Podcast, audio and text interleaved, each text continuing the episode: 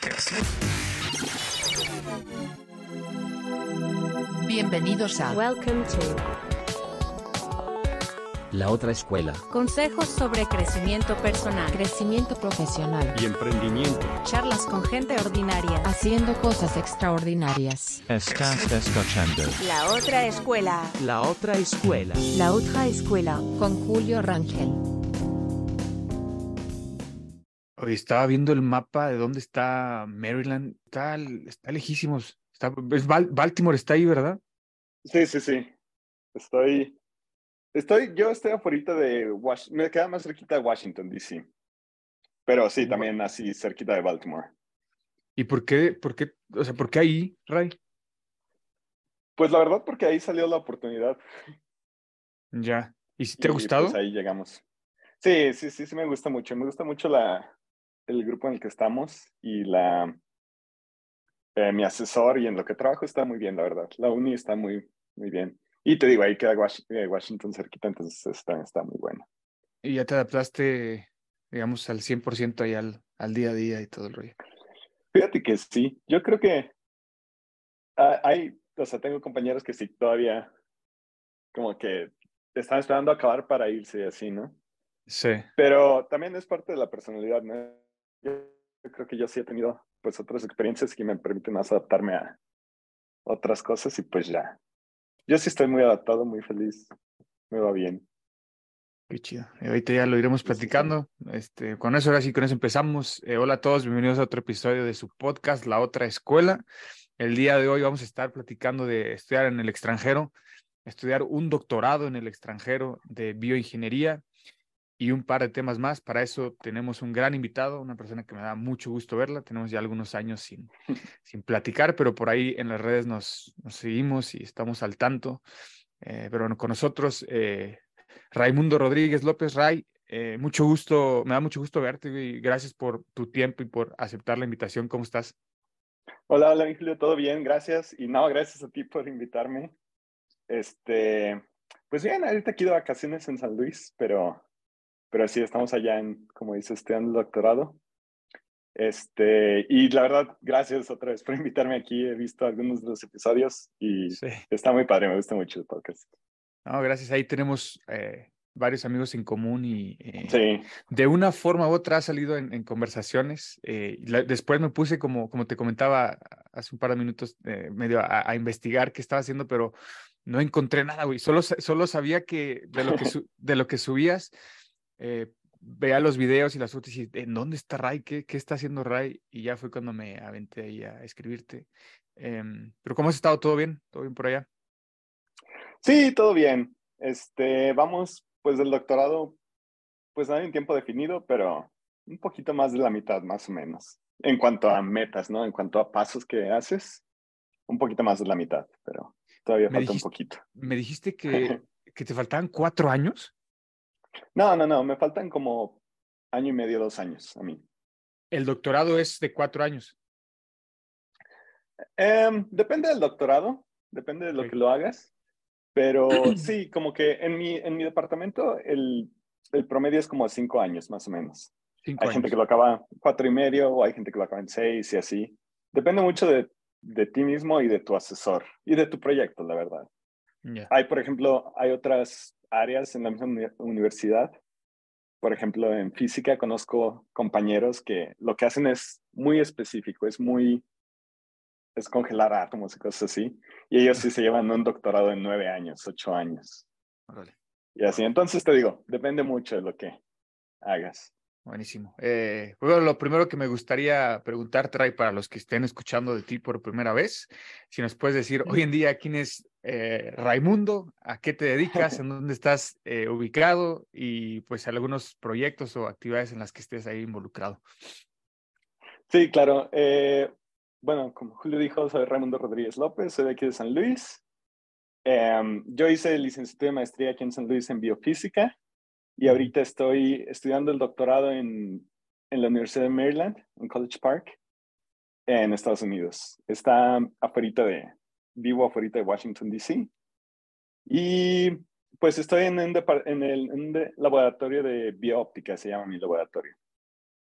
Eh, proyectos que tenemos es usar la luz para medir propiedades mecánicas de tejidos y células y varios otros, así, cosas, cosas que, eso es como el principal, el principal del laboratorio, ¿no? Ya de ahí salen diferentes proyectos que tienen variantes y cosas así, pero eso es lo principal del laboratorio. Buenísimo. Eh, trataré de seguir ahí una línea del tiempo hasta llegar un poco al día de hoy, Ray. Eh, si nos vamos, eh, me gusta seguir más o menos esta línea, pero si nos remontamos hace años atrás, donde pues eras adolescente y de alguna otra forma eh, estabas saliendo de la preparatoria y tenías que decidir qué estudiar. En tu caso, ¿qué tan sencillo fue tomar esa decisión y en base a qué o qué investigaste o con quién platicaste o en base a qué tomaste esa decisión de, de, de qué estudiar, que en, en este caso fue física, biofísica? Biofísica, sí. ¿Cómo fue esa experiencia para ti? Pues bueno, primero, la verdad no tenía claro qué tenía que estudiar. Este, me gustaban varias cosas, entre ellos pues las ciencias. Mis papás aquí son, los dos son científicos, o sea, mi mamá es ingeniero geoquímico, mi papá es, es doctor en física. Entonces siempre estuve, siempre estuve en las ciencias, ¿no? Ellos la verdad nunca, nunca me, me empujaron y me dijeron, estudia ciencias, estudia ciencias. Pero pues como que crecí con eso, ¿no? Y entonces pues me llamaba la atención. Pero al mismo tiempo no sabía qué estudiar. La verdad yo no me veía como un físico ni como un matemático, ni así. Em, y, y bueno, y cuando estábamos terminando prepa, salió, me, me interesó mucho la carrera de ingeniería biomédica en el TEC de Monterrey. Ya. Pero esa era, era hacerla en el TEC de Monterrey y pues la verdad estaba, pues en cuanto a, vimos gastos y cosas así y otras, Sí. otras cosas que quería hacer yo, porque era, te digo, era irse a Monterrey, ¿no? Y entre Sí. otras cosas, otros proyectos que tenía, que queríamos hacer, este, pues no, dijimos, no, pues no, no se ve tan, tan posible. Mis papás me dijeron, pues mira, si quieres te puedes ir y le echamos ganas y a ver qué sale. Pero después, aquí en la autónoma estuve viendo y estaba esta carrera de biofísica, que era pues un poco lo que quería, ¿no? En mi carrera de biofísica durante todos los semestres tomé una carrera de, tomé una, una clase de matemáticas, una de física, una de química y una de biología. Esa era como que el- la estructura del programa. Y luego, el programa en ese entonces llevaba como cuatro años, entonces era todavía joven. Y pues tenía sus, sus detalles, ¿no? De que no las, no las conjuntaban tanto. O sea, era física y biología, pero no era biofísica como tal. Hasta el final, al final sí había como dos clases que eran biofísica. Pero bueno, lo bueno es que te dan las oportunidades, te dan las armas para competir en todos estos campos. Al final, varios de mis compañeros hicieron posgrado, Sí. unos en biología, unos en física, unos en, en química, y entonces, y todos fuimos competentes en esos campos. Entonces, es algo bueno de la carrera que te dio, nos dio las herramientas para poder irnos por diferentes eh, campos. Eh, En tu caso, Ray, digo, ahorita regresamos en, en- a, cómo te vas eh, eh, decidiendo en qué especializarte, pero Ujú. mencionas que creces en un ambiente de, de- donde las ciencias están ahí en el, en el día a día. ¿Cómo, Ujú. cómo fue eso? Eh, o sea, ¿cómo es crecer en un, en, un, en un hogar, en un ambiente donde tus papás son, eh, en este caso, científicos, ¿no? O sea, en tu caso, Sí. eh, ¿qué, qué, qué conversaciones tenías o qué veías que a lo mejor tú dices indirectamente pudieron haberte influ- influenciado, ¿no? A lo mejor tus papás no te dijeron estudia eso, pero pues lo veías constantemente que en algún Sí. momento pues te, te influenció, ¿no? ¿Cómo, cómo era crecer en estos ambientes, Ray? Pues yo creo, son cosas que pues si no, nunca te das cuenta, ¿no? Hasta que te pones a pensarlas después. Este, creo que una de las, una de las cosas que, que pues es algo necesario para ser científico, eh, pero fue así como que siempre preguntar cómo funciona algo o, por qué es de esa forma. Con cosas tan simples como, no sé, eh, cómo avanza el, el coche con gasolina Mm. o cosas como, em, no sé, cómo, cómo el avión pues se mantiene en el aire. Y son, te digo, son cosas no simples de explicar, pero Sí. pues te haces la pregunta y encuentras, encuentras o tú buscas una forma de sencilla de entenderla. y pues es algo que al final como ya en la científico ciencia tienes que encontrar, hacer, hacer cosas que son muy complicadas de encontrar o de explicar y simplificar lo más posible para darles a entender. Ya, es, es, es curioso porque... Sí, no, pero es que, sabes, de una forma u otra todos, eh, el contexto siempre te, te va eh, influenciando de una forma u otra, ¿no? Pero me llama la atención Sí, claro. que en, en, en áreas y materias tan complejas como las ciencias, o bueno, a- a- desde, mi, desde mi perspectiva como alguien ajeno a, a- estas áreas, eh, Ujú. me llama la atención cómo, cómo, cómo una persona se decanta por estudiar eso y al, y al momento cuando ya lo decides estudiar, no sé si te pasó a ti, Ray, ¿tuviste alguna duda de que dijiste, chin, creo que, creo que no, realmente esto no es para mí? ¿O tuviste alguna opción B si, si- si no te gustaba eso? Am, no sé si una opción B como tal. Am,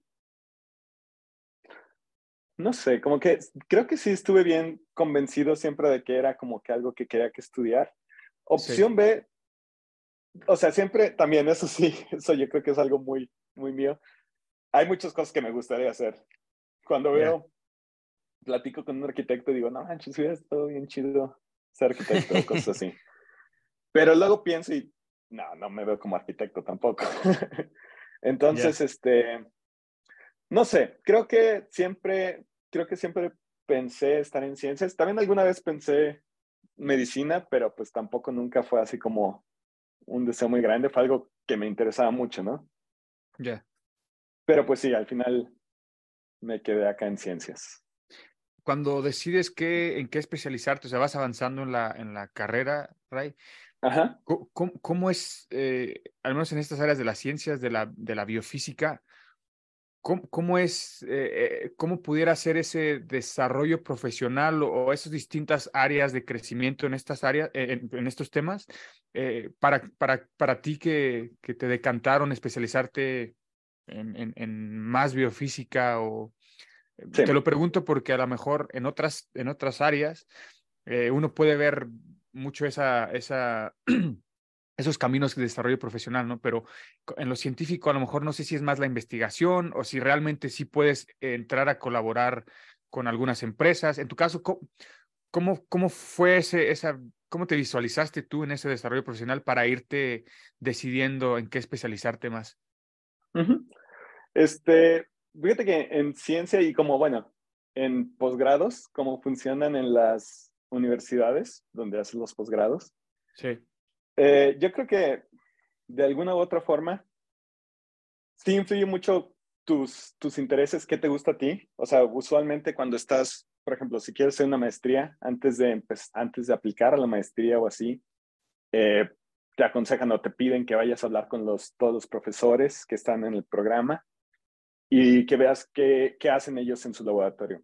Por lo general, los profesores están felices de tener gente en los laboratorios, entonces ellos te van a dar, te van a, se van a ofrecer a darte un tour del laboratorio, te van a platicar de los proyectos que tienen y del proyecto que hacen todos los estudiantes o, o postdocs que tienen, ¿no?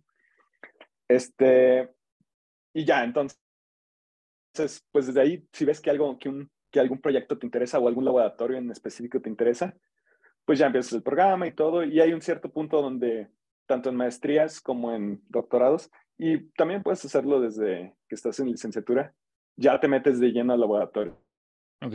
a hacer investigación y trabajar en eso, ¿no? Ya no llevas materias ni nada ahí, pues casi casi que ese es tu trabajo, ir a hacer investigación el laboratorio, trabajar en el laboratorio. Em, ahora, de ahí, creo que también es, hay muchas cosas a considerar, porque aquí pasa algo que no sé si pase tanto en el ambiente laboral, pero la verdad, tu relación con tu asesor, con, que es pues tu jefe en este caso, va a determinar muchas cosas. Va a determinar cómo trabajas tan juntos con ellos y todo. Ya. Y ellos también, ellos también, como tú te necesitas graduar, o sea, ellos saben que estás ahí por un tiempo, periodo corto, digamos, que es donde Ya. mientras haces tu posgrado. Y para ellos son, tú eres manos que vas a trabajar con ellos. Entonces, ellos van a trabajar mucho contigo de, y van a, ellos van a determinar muchas cosas en tu vida. Este, yo creo que, y entre esas cosas es, pues, cuándo te vas a graduar, qué Mm. también la vas a pasar, qué tanto vas a aprender en el laboratorio y cosas así. yo creo que mucha gente, y yo también a veces lo he pensado que, pues los que hacemos posgrado y así lo tenemos muy fácil porque, y sí, tal vez es un poco del no querer meternos todavía al ambiente laboral y escaparle a eso, seguir en, seguir en clase y todo. Pero pues también es un poco difícil en cuanto, o sea, sí, sí es difícil también hacer el posgrado. Este, Sí. y, y te digo, es una experiencia que tu asesor va a determinar mucho si te la pasas bien, si te la pasas mal. Entonces es un punto muy importante. Entonces, pues yo diría entre esas cosas. Uno, el tipo de, tipo de investigación que quieres hacer, el tema que quieres escoger. Y dos, también es una cosa muy importante el asesor para elegir a dónde quieres ir. Yo, la verdad, no, no ha sido mi caso, pero yo sí, si hubiera estado en el caso de que me gusta mucho un tema, pero sé cómo es el asesor, yo sí pensaría como que buscar por otro lado. Aunque también puedes decir, bueno, pues son dos años y pues le voy a, le voy a dar duro y me voy a aguantar y a ver qué tal. Eh, eh, cuando, o sea, por ejemplo, cuando decides eh, seguir especializándote más en biofísica, si pudieras explicar en, en un vocabulario menos técnico, Ray, ¿qué es la biofísica? Pues yo creo, ajá, es simplemente para mí explicar fenómenos biológicos eh, con, con términos físicos o químicos. Por ejemplo, un tema Ok. así, yo creo algo que todos van a entender es, es eh, explicar la carga eléctrica que, con la que las neuronas fun- funcionan. O sea, se está explicando cómo una neurona funciona y su función biológica, su función en el cuerpo, pero por medio de algo, de un fenómeno físico que es cómo carga eléctrica va a pasar a través de ellas. O sea, estudiar eso, cómo carga, la carga eléctrica pasa y se difunde. Cuando, ok, cuando hiciste esta investigación o esta charla con, con los distintos eh, eh, profesores o científicos que están en este Ajá. posgrado, ¿hubo algún proyecto en el que viste o, o alguna aplicación ya eh, de- de- de- del área que te llamó la atención y dices, quiero seguirle por aquí?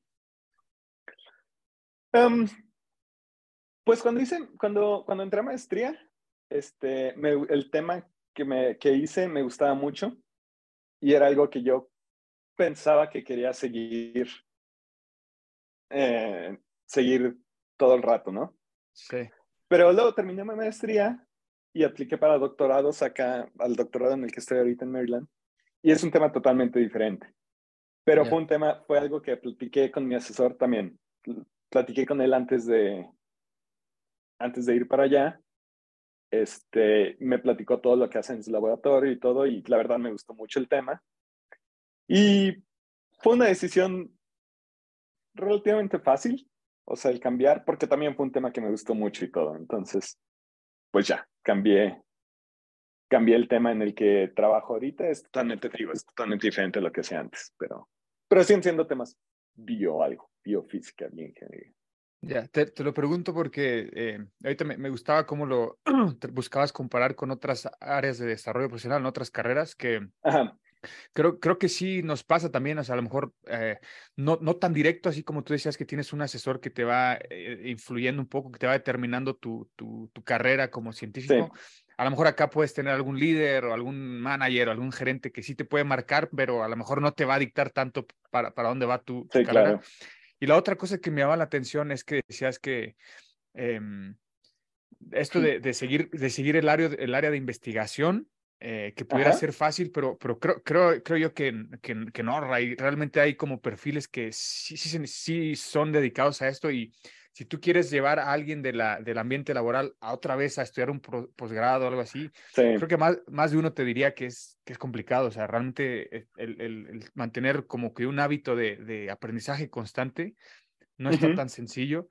Eh, y, y con esto quiero, quiero brincar a, a- a lo siguiente, eh, Ray. ¿Qué, qué, cuando estás estudiando estas, estas áreas de, la, de, de- de la- de las ciencias, Ujú. ¿Qué, qué tanta diferencia hay entre la teoría y la práctica? Te lo pregunto, te, te lo pregunto porque igual, retomando este, esta línea de, comparando con otras áreas de, de desarrollo profesional, cuando uno estudia la carrera hay una alta probabilidad de que uno se dedique a otra cosa que lo, de, Sí. de lo, que, de lo que estudió, ¿no? Y, y, y a lo mejor el razonamiento podría ser es que uno hay que ver la carrera como un, un tiempo para aprender habilidades eh, herramientas que, que te van a servir en distintos campos laborales, ¿no? En este caso, Sí. sí, ¿aplica lo mismo en, en- en- la ciencia, Ray? ¿O sí realmente sí, sí tú ves muy, muy alineado lo que estás viendo como teoría ya con la, con la aplicación práctica de, esa, de, esa- de esos conocimientos? Sí. Este, sí, creo que, bueno, nosotros de- en la ciencia, en lo que nosotros trabajamos estando en un laboratorio y todo, haciendo experimentos. Y en realidad lo que hacemos nosotros es, lo, lo que yo diría hacen la mayoría de las universidades es ciencia básica, o sea, encontrar el porqué de una cosa y ya después eh, se va a la industria y las industrias ponen mucha de esa ciencia básica en uso para crear cosas así. ¿no? Pero en investigación, ciencia básica, pues sí, tienes que ir, estudiar teoría y de ahí haces una hipótesis y, y dices, bueno, Sí. yo creo que si hago este experimento, esto va a pasar. Pero después vas al experimento y está, esto siempre pasa, es, es muy frustrante y siempre que platico con mis compañeros y todo, muy frustrante porque tienes un, un experimento y dices, ah, es un experimento fácil, me tardo tres días en hacerlo. Han pasado tres semanas y estás atorado en una cosa. Y a veces son cosas, y te digo, teoría está ahí. Si hiciste bien la teoría, si investigaste bien, pues tienes algo que esperas que va a pasar y tiene que pasar eso. Cuando haces el experimento no sucede. Y a veces son cosas muy tontas, o sea, a veces son de que, no sé, de que el cuarto estaba a 25 grados en vez de 20 grados. Ya. Eh, o, o me tardé, o no sé, usé agua, agua desionizada en vez de agua normal y cosas así. Eso cambia todo y entonces, eso es una, como dices, esa, ahí también aprendes muchas habilidades, este, de que vas paso atrás, paso atrás, paso atrás para ver en dónde te estás equivocando. Y, yo creo que eso es una de las más, habilidades más grandes que te da un doctorado en ciencias, de la habilidad de resolver problemas y ir yendo para atrás para ver en dónde te estás equivocando y arreglarlo. Este, también yo creo, no sé, no sé por qué, algo que dijiste, estaba pensando en esto. Bueno, que, que yo creo que en donde estamos y, en, y sí, en la, yendo otra vez a la escuela, yendo otra vez a la universidad, y todo lo, hay un momento en que te das cuenta que todo lo que estás haciendo en realidad es, pues, para ti, ¿no? Es algo que tú estás haciendo para trabajar en tu, en tu propio proyecto, en donde va a ser un, lo, lo que esperas con, cuando tú haces un doctorado es que tú seas uno de los expertos de todo el mundo en ese tema en específico. La verdad, no conoces y te das cuenta de qué tanto no conoces de todo lo demás. Pero, pues sí, la idea es que de un tema en específico tú seas de, de los que más saben en ese tema en el mundo. Este, y, y, y, y, sí, te digo, todo lo que haces de volver, ir a estudiar, volver, ir a ver la teoría, volver Sí. y estar haciendo experimentos, es en realidad para ti, porque pues tú eres el que va a terminar con este doctorado. Al final, Sí.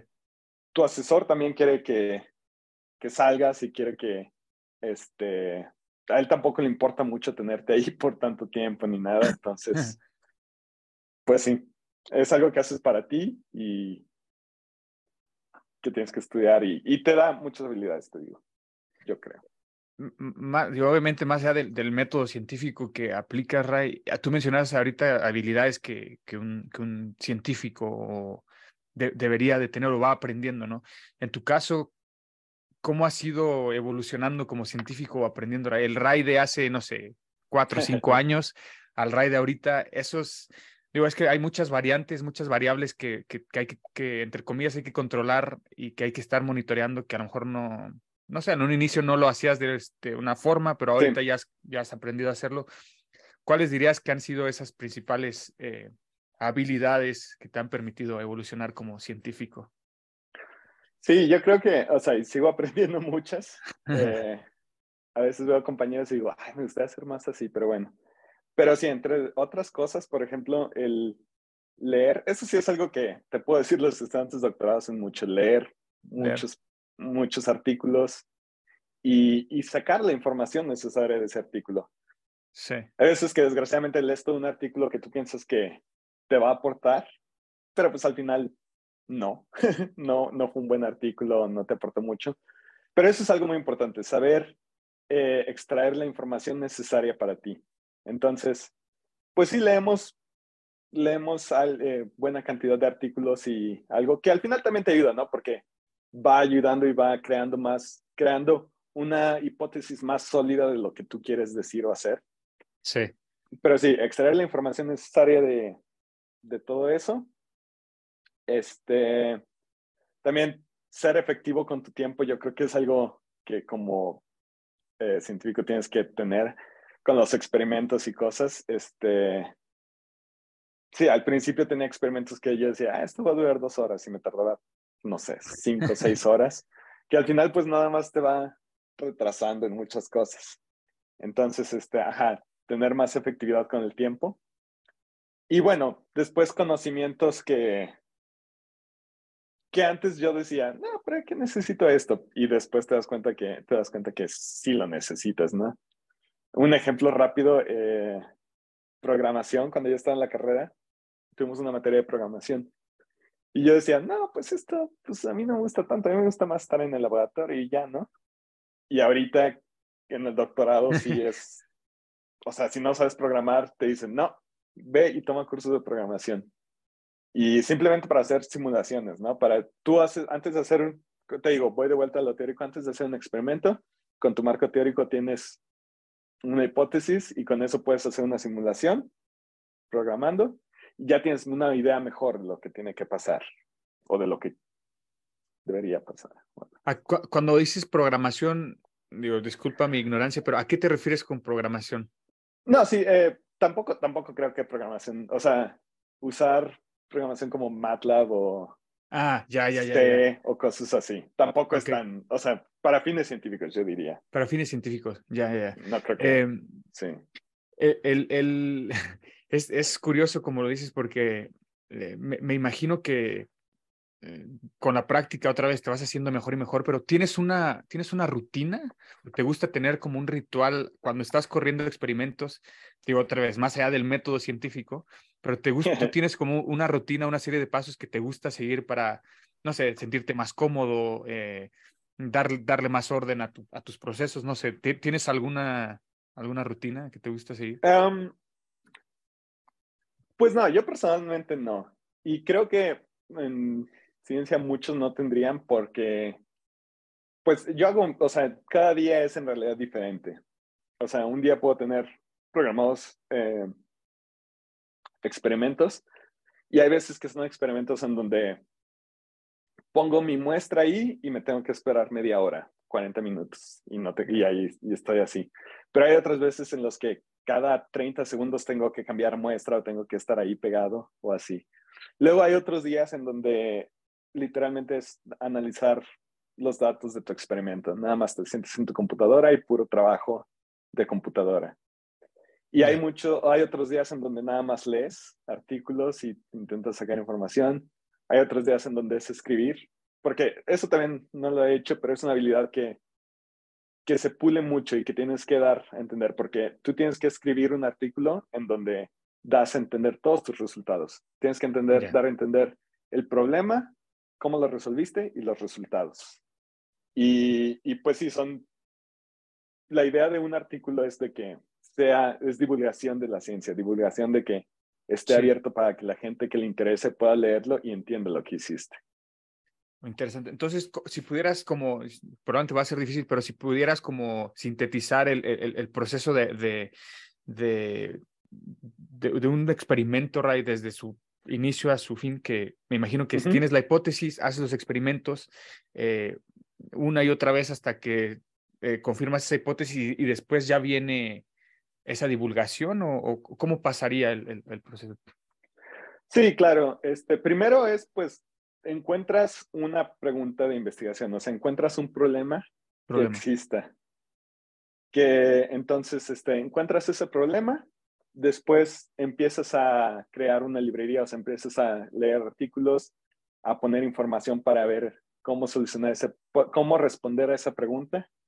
Entonces empiezas a tomar información, información, luego información, primero información general sobre ese tema, luego información mucho más guiada para esa pregunta y después diseñas un experimento así de cómo puedo resolver, cómo puedo contestar a esta pregunta. Ya. Este, una vez que tienes esos experimentos, este, ya haces los experimentos, como dices, prueba de error, prueba de error, que le cambie el experimento, que hago mejor. Eh, y después, pues sí, en, este, muestras tus resultados de cómo respondiste a esa pregunta. Como dices, de la, de la pregunta viene la hipótesis, que es, ¿va a pasar esto o esto? Y después con los resultados explicas por qué pasó o por qué no pasó la hipótesis. Es algo, no puedes decir nada más, no, pues no pasó, sino que tienes que explicar por qué no pasó. Ya. Y, ajá, y después es escribirlo, escribir un artículo de divulgación, encontrar pues una revista que sea pertinente para eso y pues manda este artículo y todo. Y algo que, no sé si estoy saltando mucho así, pero algo que creo que es muy, es muy importante en este proceso es todo, o sea, trabajar con otros científicos. Mucho, y hasta la revisión por pares. Cuando, cuando terminas tu artículo, siempre que lo mandas a una revista de divulgación científica, antes de publicarlo, este, se hace revisión de revisión por pares. Entonces, esto significa, pues le mandan ese artículo a diferentes científicos de otras partes del mundo. Y estos científicos responden con preguntas o con comentarios.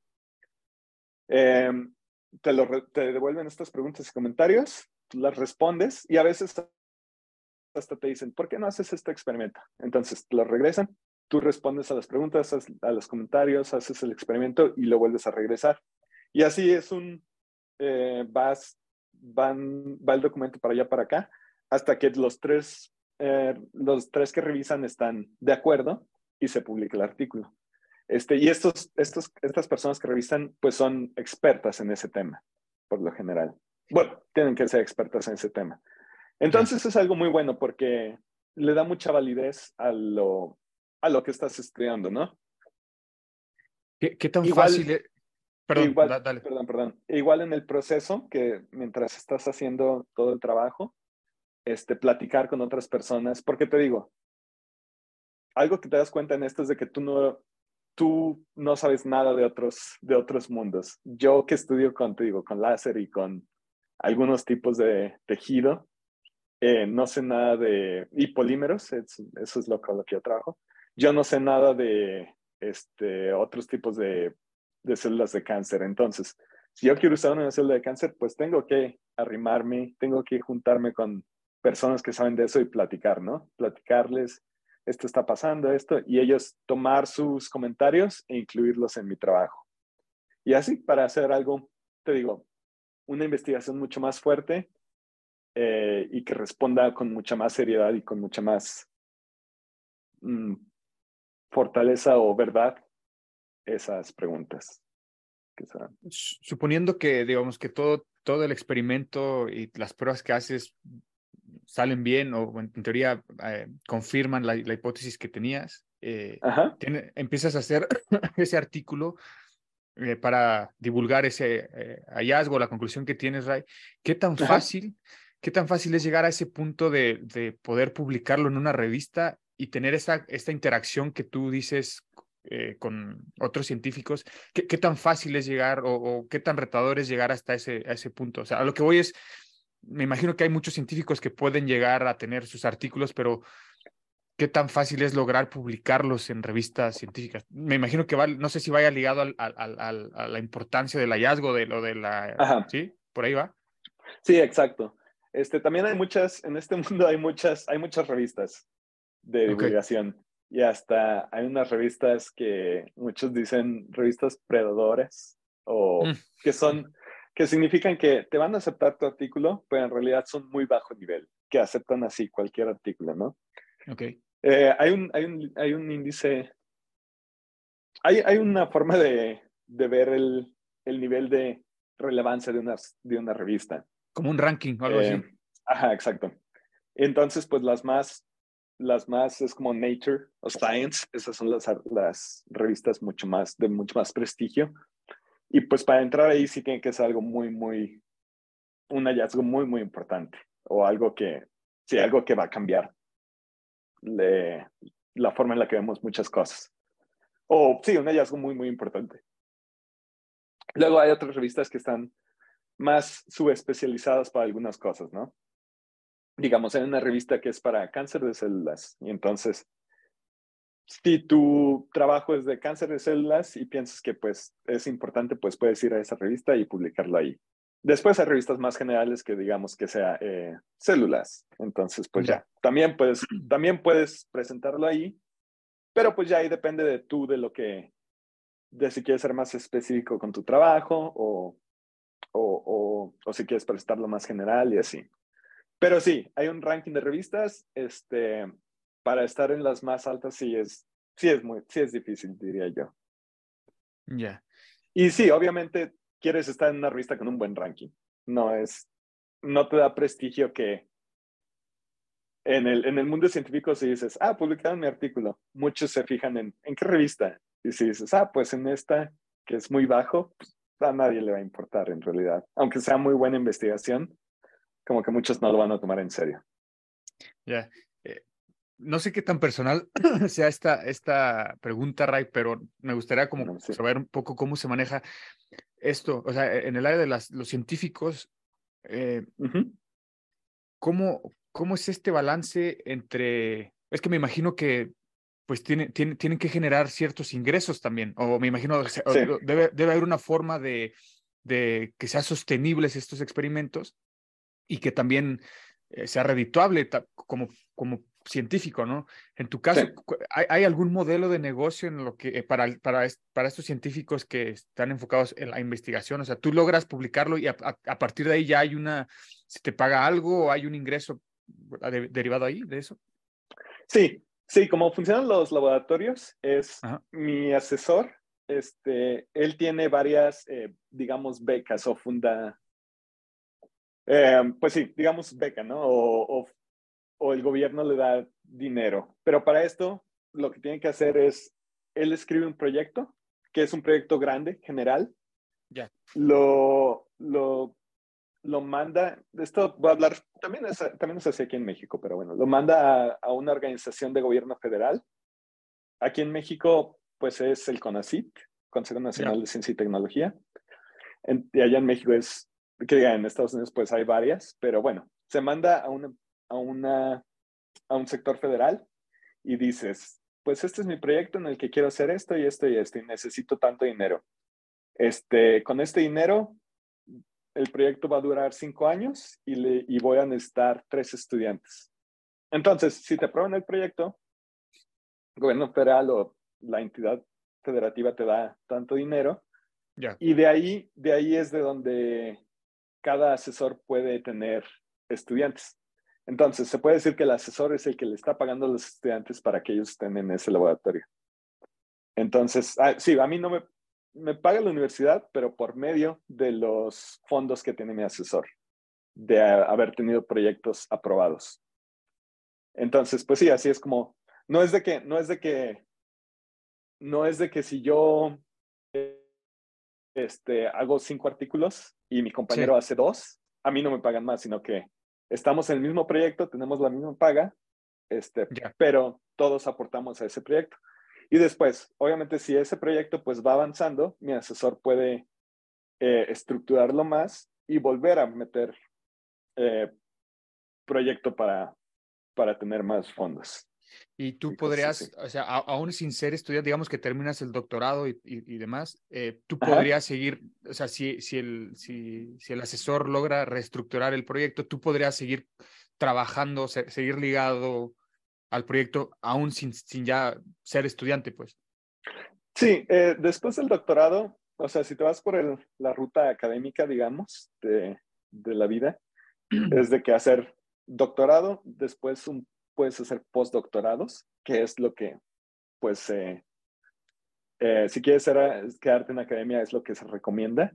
Y estos Ok. postdoctorados es, pues, tienes un, tienes, es, vas y haces casi, casi que lo mismo, ¿no? Haces investigación.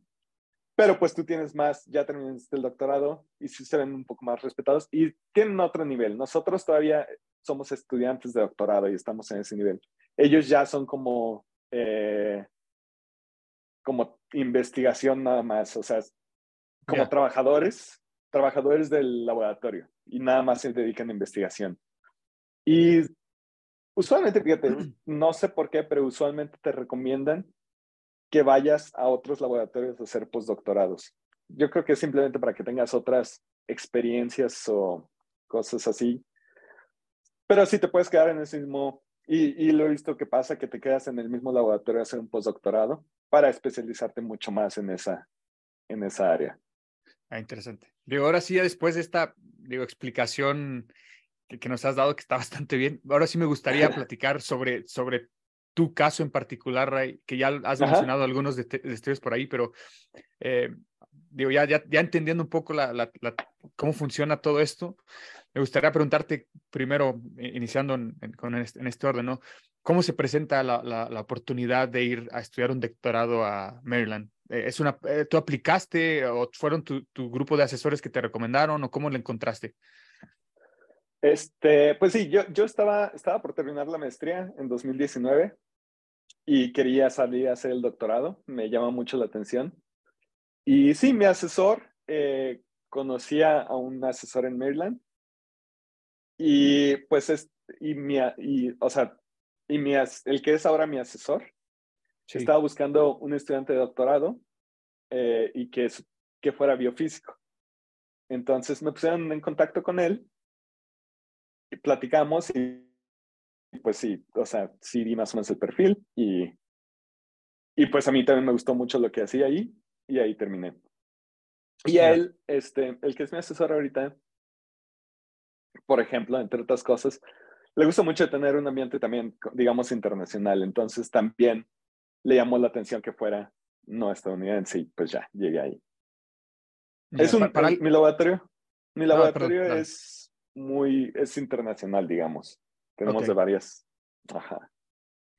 pa- para alguien, supongamos que, que otro estudiante eh, esté buscando estudiar un, un- una maes- un doctorado, pero en el extranjero, digo, como lo comentas, mucho tiene que ver tu, tu, tu red, tu, networking y demás. ¿Y Sí. qué, otra, qué otra sugerencia darías? ¿Qué, qué, otro, qué otra buena práctica eh, eh, se, se podría aplicar ahí?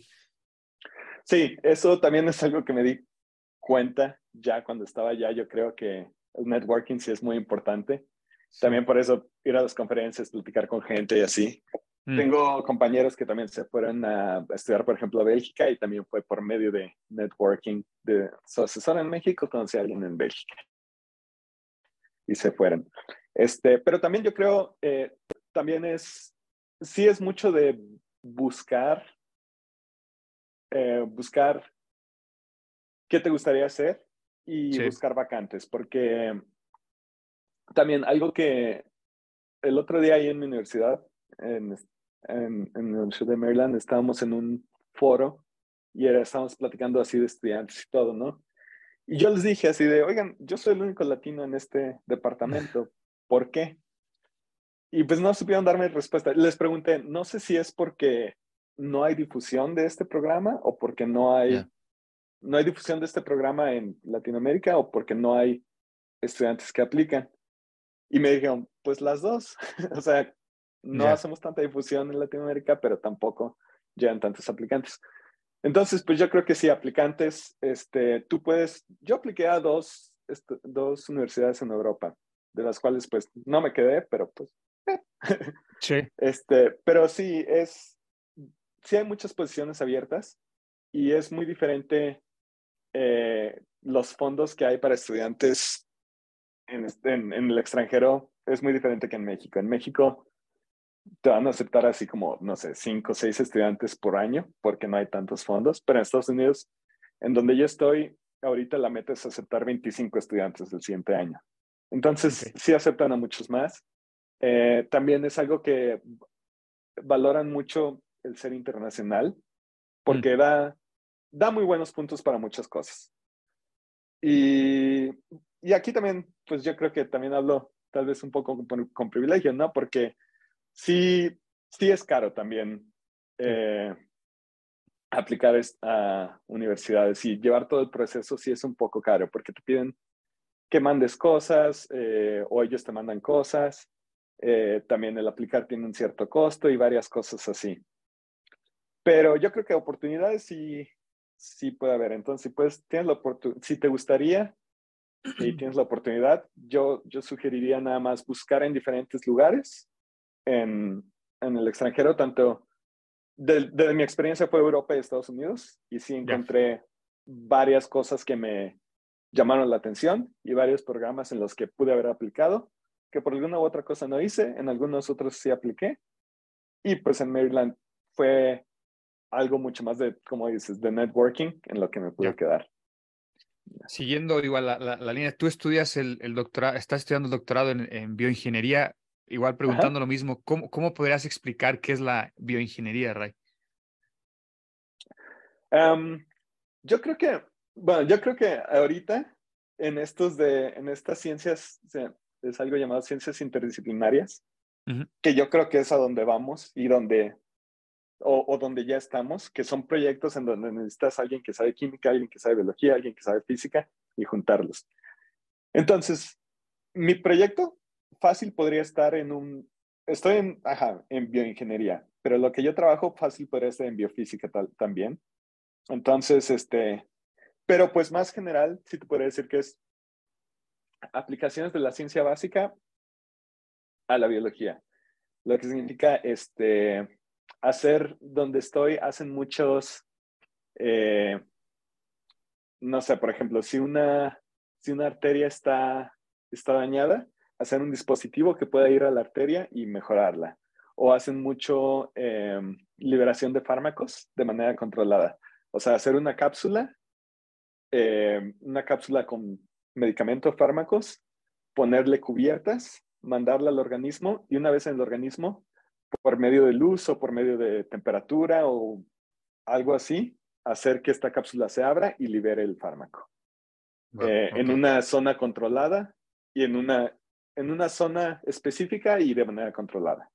Entonces es un, no sé si, si se explicó más Sí. o menos. Sí, sí, te digo bastante, bastante claro con los ejemplos. En tu caso, ¿cuál es el proyecto en el que estás trabajando, Ray? O sea, ¿cuál, cuál sería esa aplicación ya práctica de, de la bioingeniería en tu caso?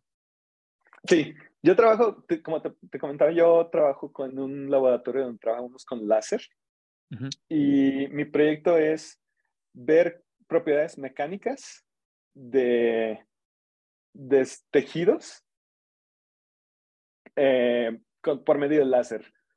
Usualmente cuando se ve qué tan duro o qué tan firme es una célula o un tejido, pues se necesita que, que se aplaste, ¿no? Casi un contacto que llegas y lo aplastas y ves qué tan duro es. Pero hay varios problemas entre de que si lo haces tú es diferente a que si llego yo y la aplasto, porque ponemos diferentes, aunque usemos la misma, aunque usemos la misma técnica y todo, la misma máquina, puede haber diferencias. Este, además de que, pues a veces, digamos, tienes tu tejido y al momento de aplastarlo lo rompes, lo destruyes. Entonces, lo que hacemos nosotros es eh, ponemos un láser que llegue y, e interactúe con, con la célula o el tejido. Esta, esta interacción del láser con la célula o tejido cambia un poco la luz, la luz que se refleja. Esta luz que se refleja la capturamos y la analizamos. Y por medio de eso eh, podemos decir qué tan suave o qué tan duro es un tejido. Lo que yo trabajo en, es- eso es lo que hacemos en general en el laboratorio. Lo que yo hago, en- lo que yo hago en específico veo cómo cambia la hidratación de, cómo la cantidad de agua cambia la firmeza de los tejidos. Y yo trabajo mucho con córneas, entonces este, veo si tu Ah. córnea está muy hidratada, qué tan, qué tan firme es. Y luego si se deshidrata, qué tan firme es ahora. Órale. Y- Pues sí, más o menos. eh, eh, eh, digamos, e- esa, esa, esa pregunta que, que, que, que- qué tan suave, qué Ujú. tan hidratada y demás, ah, es con el objetivo de, de, de, de, contestar qué rayos. O sea, hay una relación, porque si, si está más hidratada, hay, no sé, genera esto. ¿Cuál sería, digamos, como el, el objetivo final? Pues en el cuerpo este, hay muchas, em, muchas, eh, ¿cómo se dice? Se dice? Muchas marcas mecánicas. O sea, una célula se vuelve más dura cuando está a punto de hacer un proceso. O cuando Ok. está enferma, una célula es dura. o un tejido, cuando un tejido pues está, es anormal, es más duro que lo que debería de ser. Eh, eso, por ejemplo, se, es un ejemplo fácil, es pues este, son las cancerígenas. Cuando empieza a desarrollarse un cáncer o un, cuando empieza a desarrollarse un, pues un linfoma, este, por lo general ese tejido se endurece. Este, Ok. Y una forma, algo que nosotros esperamos que en el futuro se pueda hacer, es un, es un, em, un tema fácil en donde con un láser, este, pone un láser hacia el tejido y podemos ver, ah, está más duro, eso es anormal. Y después empezar otro tipo de tratamientos u otro tipo de cosas. Eso, por ejemplo, en mi, en mi laboratorio es algo que ya se ha hecho en, en, en práctica, o sea, ya lo han hecho doctores con la córnea, de que si la córnea llega a ser mucho más suave de cierto punto, es una, es una enfermedad, se llama keratoconus, y pues necesita intervención, ¿no? Entonces, pues sí, es una forma en donde, de una forma fácil, segura y rápida, nada más con luz, puedes ver, puedes ver si algo está mal. Ah, Entonces, eso es como que, como que lo que, a lo que vamos en el futuro, ¿no? Lo que queremos en el futuro. Tal vez a mí ni siquiera me toca porque, como te digo, hacemos, hacemos ciencia básica que es responder pequeñitas, pequeñitas cosas de problemas, ¿no? Y después todo esto se va juntando, juntando, juntando, juntando hasta que ya, en cierto punto va a haber algo que va a cambiar o revolucionar. Digamos que tu participación en todo este proyecto va a ser en un, en un lapso de tiempo y a lo mejor ya, ya llegará alguien más o otro equipo que le continuará con el avance que exacto. ustedes logran. Exacto. Sí, sí, sí. Interesante. Em, ¿qué, qué, qué, qué viene para ti, Ray? ¿Cuál es tu tirada una vez que termines em, tu doctorado y avances hasta donde pueda hacer este proyecto? Sí. ¿A, dónde le está, ¿A dónde le estás tirando? ¿Cuáles serían tus siguientes eh, pasos? Pues al principio, al principio cuando empecé mi doctorado, hace tres años y medio, yo quería irme a academia, o sea, terminar, hacer un postdoctorado, empezar como profesor en una universidad y tener un laboratorio. Pero la verdad, en estos años, este, como que, como que pienso que irme a otro, irme hacia industria eh, sería algo que, que, quedaría más conmigo. Porque para ser asesor y para ser eh, jefe de un laboratorio, sí se necesitan ciertas cualidades, que no sé si en realidad yo las, las tenga todas. Este, y, y aparte, pues, te empiezas a dedicar a otras cosas cuando ya te vuelves profesor y asesor de otras personas, ¿no? Te, vuelves a te empiezas a dedicar más a, a delegar proyectos, a, a escribir, a estudiar otras cosas. Y a mí sí me gustaría quedarme, por ejemplo, y hacer experimentos, diseñar, diseñar experimentos y realizar experimentos para responder.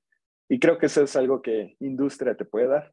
Y en industria en Estados Unidos, bueno, en el extranjero, Estados Unidos, Europa, hay muchísima, muchísimas oportunidades en las que puedo llegar fácilmente. Desgraciadamente aquí en México sí es un poquito más difícil, simplemente porque no hay, eh, pues sí, no, no, es tan, no hay tanto dinero como para eh, poner en la industria, o simplemente porque se, neces- se hacen otras cosas en México, ¿no? Sí. Em, Entonces, yo creo que yo sí, sí me gustaría como que buscar algo en industria para seguir yo respondiendo, diseñando experimentos, haciendo experimentos para responder preguntas. Y yo creo que sería, buscaría algo en el extranjero. Ah, buenísimo. Em, ya, ya pasando a la, a la parte final de, de esta charla, Ray, em, y es sobre consejos, tips, recomendaciones que, que, que, hay- que hayas recibido de, de Sí. familiares, de, de, de colegas, de asesores en este ambiente científico. Imagina que nos están escuchando otros jóvenes que quieren estudiar, eh, quieren estudiar un doctorado en el extranjero o aquí mismo en México, pero que estén eh, interesados en estas áreas científicas, ¿no? Si tuvieras, Sí, que, claro. resum- si tuvieras que resumir tu trayectoria hasta el día de hoy, Ray, en tres consejos, en tres tips, tres recomendaciones, ¿cuáles, cuáles serían? Este, a ver, pues la primera sería lo- algo como lo que dije hace rato, de que hasta en cierto punto, cuando ya estás en, yo creo que desde universidad, te das cuenta de que todo lo que estás haciendo lo haces por ti. Ya no estás haciendo, ya estás, ya llegamos a un punto en la vida en donde todo lo que estás aprendiendo no lo estás aprendiendo para pasar una materia, sino que Sí. en realidad es algo que te va a ayudar después en la vida en algún momento. Claro, igual hay cosas que no, que nunca, pero nunca sabes cuándo vas a algo de lo que estás aprendiendo, de lo que estás platicando, de lo que estás viendo en el pizarrón, te puede ayudar y te puede simplificar muchísimo en el futuro. Entonces, sí, es eso, estar consciente de que en cierto punto en la vida todo lo que haces es para ti, nada más te va a beneficiar o te va a hacer daño a ti. Ya. Entonces, pues sí, tener en mente eso y a partir de ahí moverte, ¿no? Y hacer lo que quieras. Este, otro consejo que yo creo que sí es muy importante ver con quién trabajas y con quién te juntas. Y esto va desde, desde asesor hasta gente que, en la que platicas y haces una, una red, un networking, como decíamos, Sí. y hasta simplemente tus compañeros con los que trabajas. Compañeros de laboratorio, puede ser muy difícil o muy fácil estar en un laboratorio o estar en un trabajo, en cualquier cosa. Este, creo que sí tienes que cuidar tu círculo. Si tienes un buen círculo, te puede ayudar muchísimo. Este, y bueno, este yo creo que es no solo en la ciencia, en Sí. ese ámbito, pero pues también en la vida, ¿no?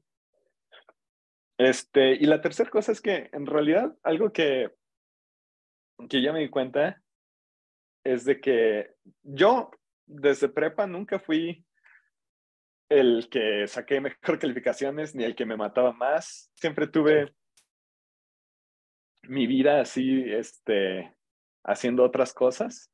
Y siempre la escuela, pues nunca la descuidé, pero tampoco nunca me maté para sacar algo, ¿no? Sí.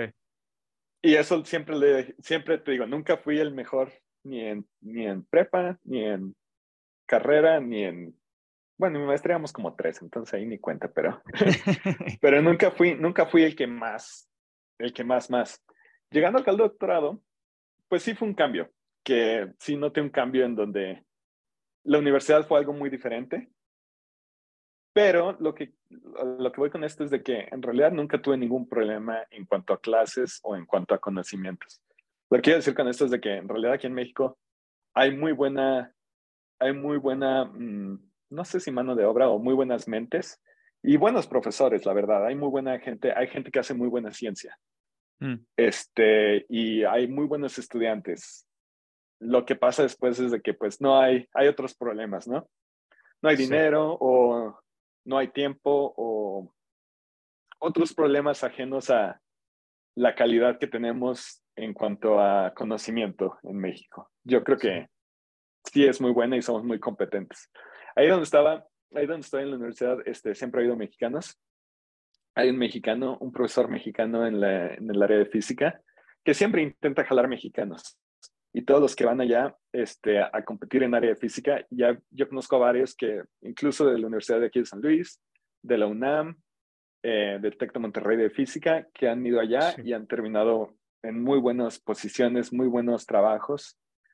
Entonces, me repito a mí mismo, el- la calidad que tenemos en México de conocimientos y de profesores es buena. Yo creo que el problema está en otros, en otras cositas. Entonces, yo creo que sí somos muy competentes. Y pues si tú, si alguien tiene dudas y de, ay, podría ir al extranjero, yo creo que no hay por qué preguntarse porque sí tenemos buena, buena, Buenísimo. buena calidad. Y otro, otro consejo rápido, perdón. Dale, dale, dale, dale, dale, Ray. Sí. que también, también es algo que yo creo que aprendí ahorita. Este, porque en el doctorado te dije, sí está mucho más relajado, porque somos, somos mitad estudiantes, mitad trabajadores, como que estamos ahí raro, ¿no? Sí. Y como te dije, tú trabajas en tu proyecto y nadie va a trabajar, o sea, gente que te ayude y todo, pero tú eres el que va a trabajar en tu proyecto. Entonces es muy fácil descuidarlo y no hacer nada durante una semana, pero también es muy fácil meterte de lleno en tu proyecto, no tener vida y estar todo Sí. el día ahí, ¿no? Pasar días en el laboratorio de, de 9 de la mañana a 9 de la noche. Y eso fue algo que me pasó mucho en mi primer semestre, mi primer año, yo creo. Que llegaba, o sea, me levantaba, iba al laboratorio regresaba a la casa y cenar, bañarme y a dormir.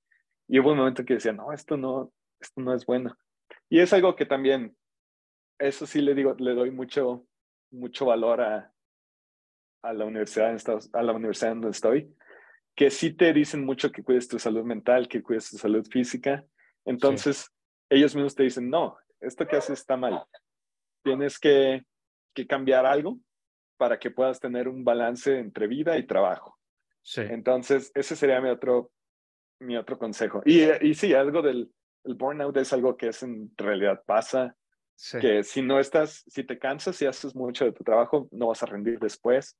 Entonces, sí, tienes que ser organizado, que es algo con lo que a veces yo batallo, pero organizarte bien y poder tener un bien, una buena calidad de trabajo y vida para poder desempeñarte mejor en, en las dos y en todos los ámbitos. Buenísimo. Entonces, No, y- cuidarte y todo. Creo que, y creo que son consejos que aplican, digo, no solo al área, a, los que se dedican a la ciencia, sino a, cualquier Sí, otra claro. profesión. Eh, Sí, sí, ah, buenísimo. Eh, antes de despedirnos, Ray, para los que tengan más dudas eh, y, y te, les gustaría, no sé, contactarte, ¿cómo te pueden contactar? No sé, en las redes sociales, algún correo, si nos los puedes compartir. Sí, claro. Yo la verdad, este, yo feliz de que si alguien quiere hablar para ver en Maryland o, o cómo fue el proceso de que yo seguí para de hacer todo mi papeleo y todo para Estados Sí. Unidos. Este, claro, sin o, o simplemente no sé si alguien interesó bien del proyecto y quiere platicar conmigo. Este, me puede mandar un correo.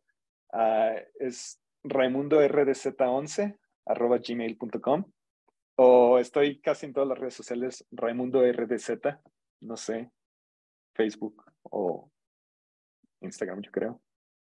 Sí. Sí. y, y sí, claro, yo contento de platicar con cualquiera que esté interesado. Perfecto.